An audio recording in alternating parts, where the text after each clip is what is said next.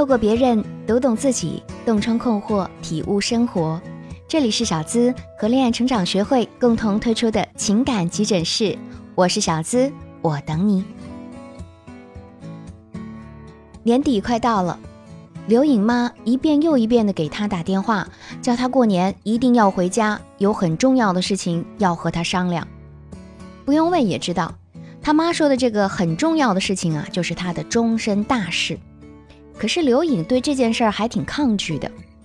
虽然她今年三十二岁，从年龄上讲，似乎到了别人口中的大龄剩女的地步，可是从其他方面来讲，她都算得上是出众的。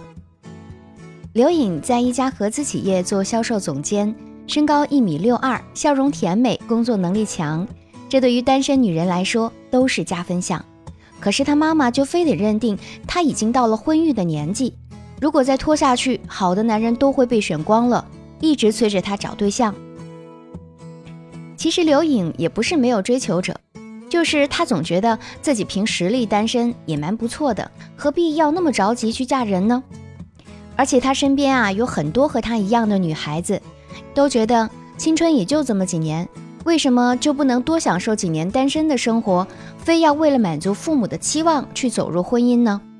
再说了，结婚难道就非要在规定的年纪吗？如果没有遇见对的人，也要急匆匆地奔向婚姻吗？刘颖不想把婚姻当作目标一样去对待，她觉得即使要嫁，也一定是得自己心甘情愿的想和那个人一起生活，只有这样才对得起自己。她知道爱情这个事情可遇而不可求，但是要结婚，起码也要跟一个合适的人，而不是为了结婚而结婚。百度百科对大龄单身女性是这样定义的：指已过社会一般所认为的适龄年龄，但仍未结婚的女性，尤其是指有经济基础的一群。广义上指三十岁以上的大龄单身女性，又专指三十岁至四十岁的未婚单身女性。而实际上，在女性实现经济独立之后，有很多人就越来越不想脱单了，甚至开始表示要享受单身生活，不想为了满足别人的期待而加快步伐。这其实都是值得理解的，毕竟生活实苦，何苦要对自己步步紧逼，为了脱单而去脱单呢？可是啊，我们每个人其实也都需要一个可以依靠的港湾，在需要调息的时候休整一下疲惫的灵魂。如果你想找到一个靠谱的优质男，或者对脱单有一些困扰，欢迎添加我的小助理“恋爱成长全拼零零八”进行一对一咨询，让我们来帮你出谋划策，筛选出最适合你的优质男，把幸福掌握在自己手里。那么，作为大龄单身女青年，有哪些优势可以俘获理想的爱情呢？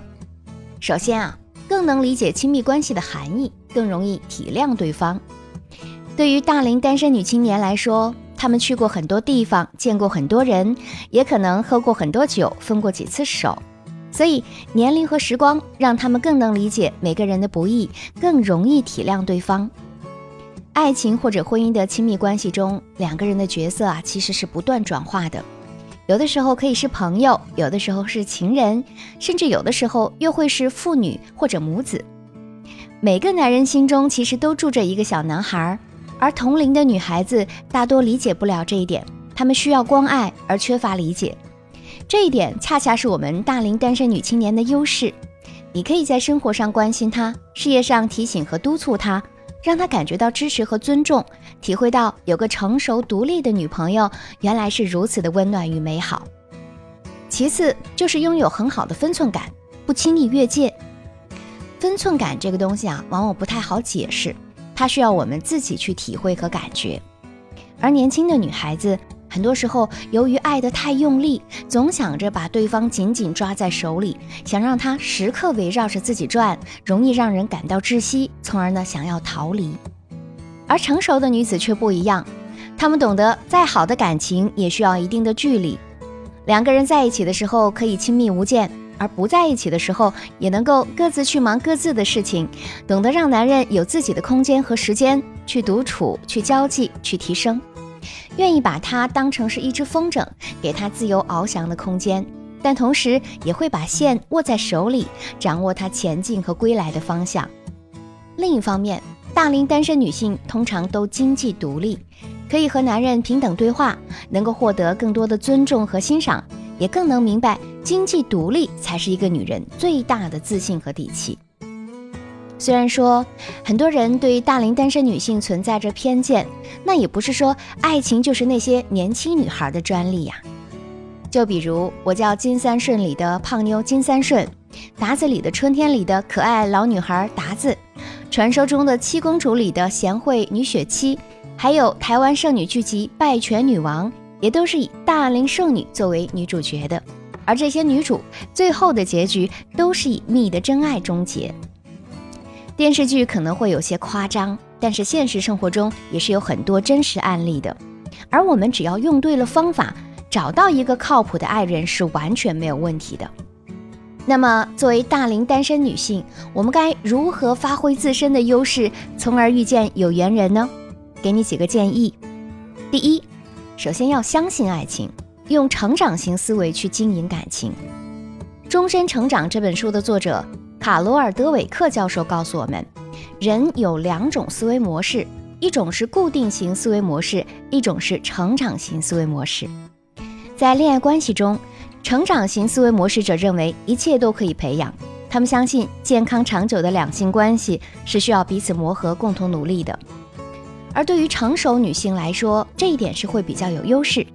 可以利用内心的强大去经营适合自己的情感。其实，在一段关系中，合适的人不是找到的，而是相处出来的。如果两个人不用心去经营关系，不去成长，不去收敛自己的脾气，不懂得好好说话、好好做事，任何时候啊都会变成不合适。这就好像，如果你在一座堆满石头的荒山上，几乎是不可能找到两块完全重叠的石头。但是，如果你把它们打磨一下，它们就能够重叠了。所以。一段感情要恩爱长久，需要正视自己的问题，正视对方的问题。出现了矛盾分歧，能够积极的、主动的去解决，多一些理解、体谅和包容，两个人才能够成为彼此最合适的那一个。第二，放下所谓的矜持，主动的去争取和拥抱爱情。美国两性情感问题专家利尔·朗兹在《如何让你爱的人爱上你》这本书里就写道。根据研究，大约有三分之二的浪漫邂逅是由女性发起的。他教导女性啊，可以使用非语言诱惑信号，主动引起男子的注意，从而让男性主动展开对话。而奇妙的是，那些后来主动展开对话的男性，往往认为是自己发起了恋情的第一步。非语言诱惑信号是指啊，不主动和男士说话，但是会对目标对象有特定的行为表现。每个人呢，可以根据实际的情况和自己的优势来选择使用，比如明确的朝他微笑，飞速的看他一眼，经过的时候不小心撞在他身上，与他进行短暂的目光接触等等。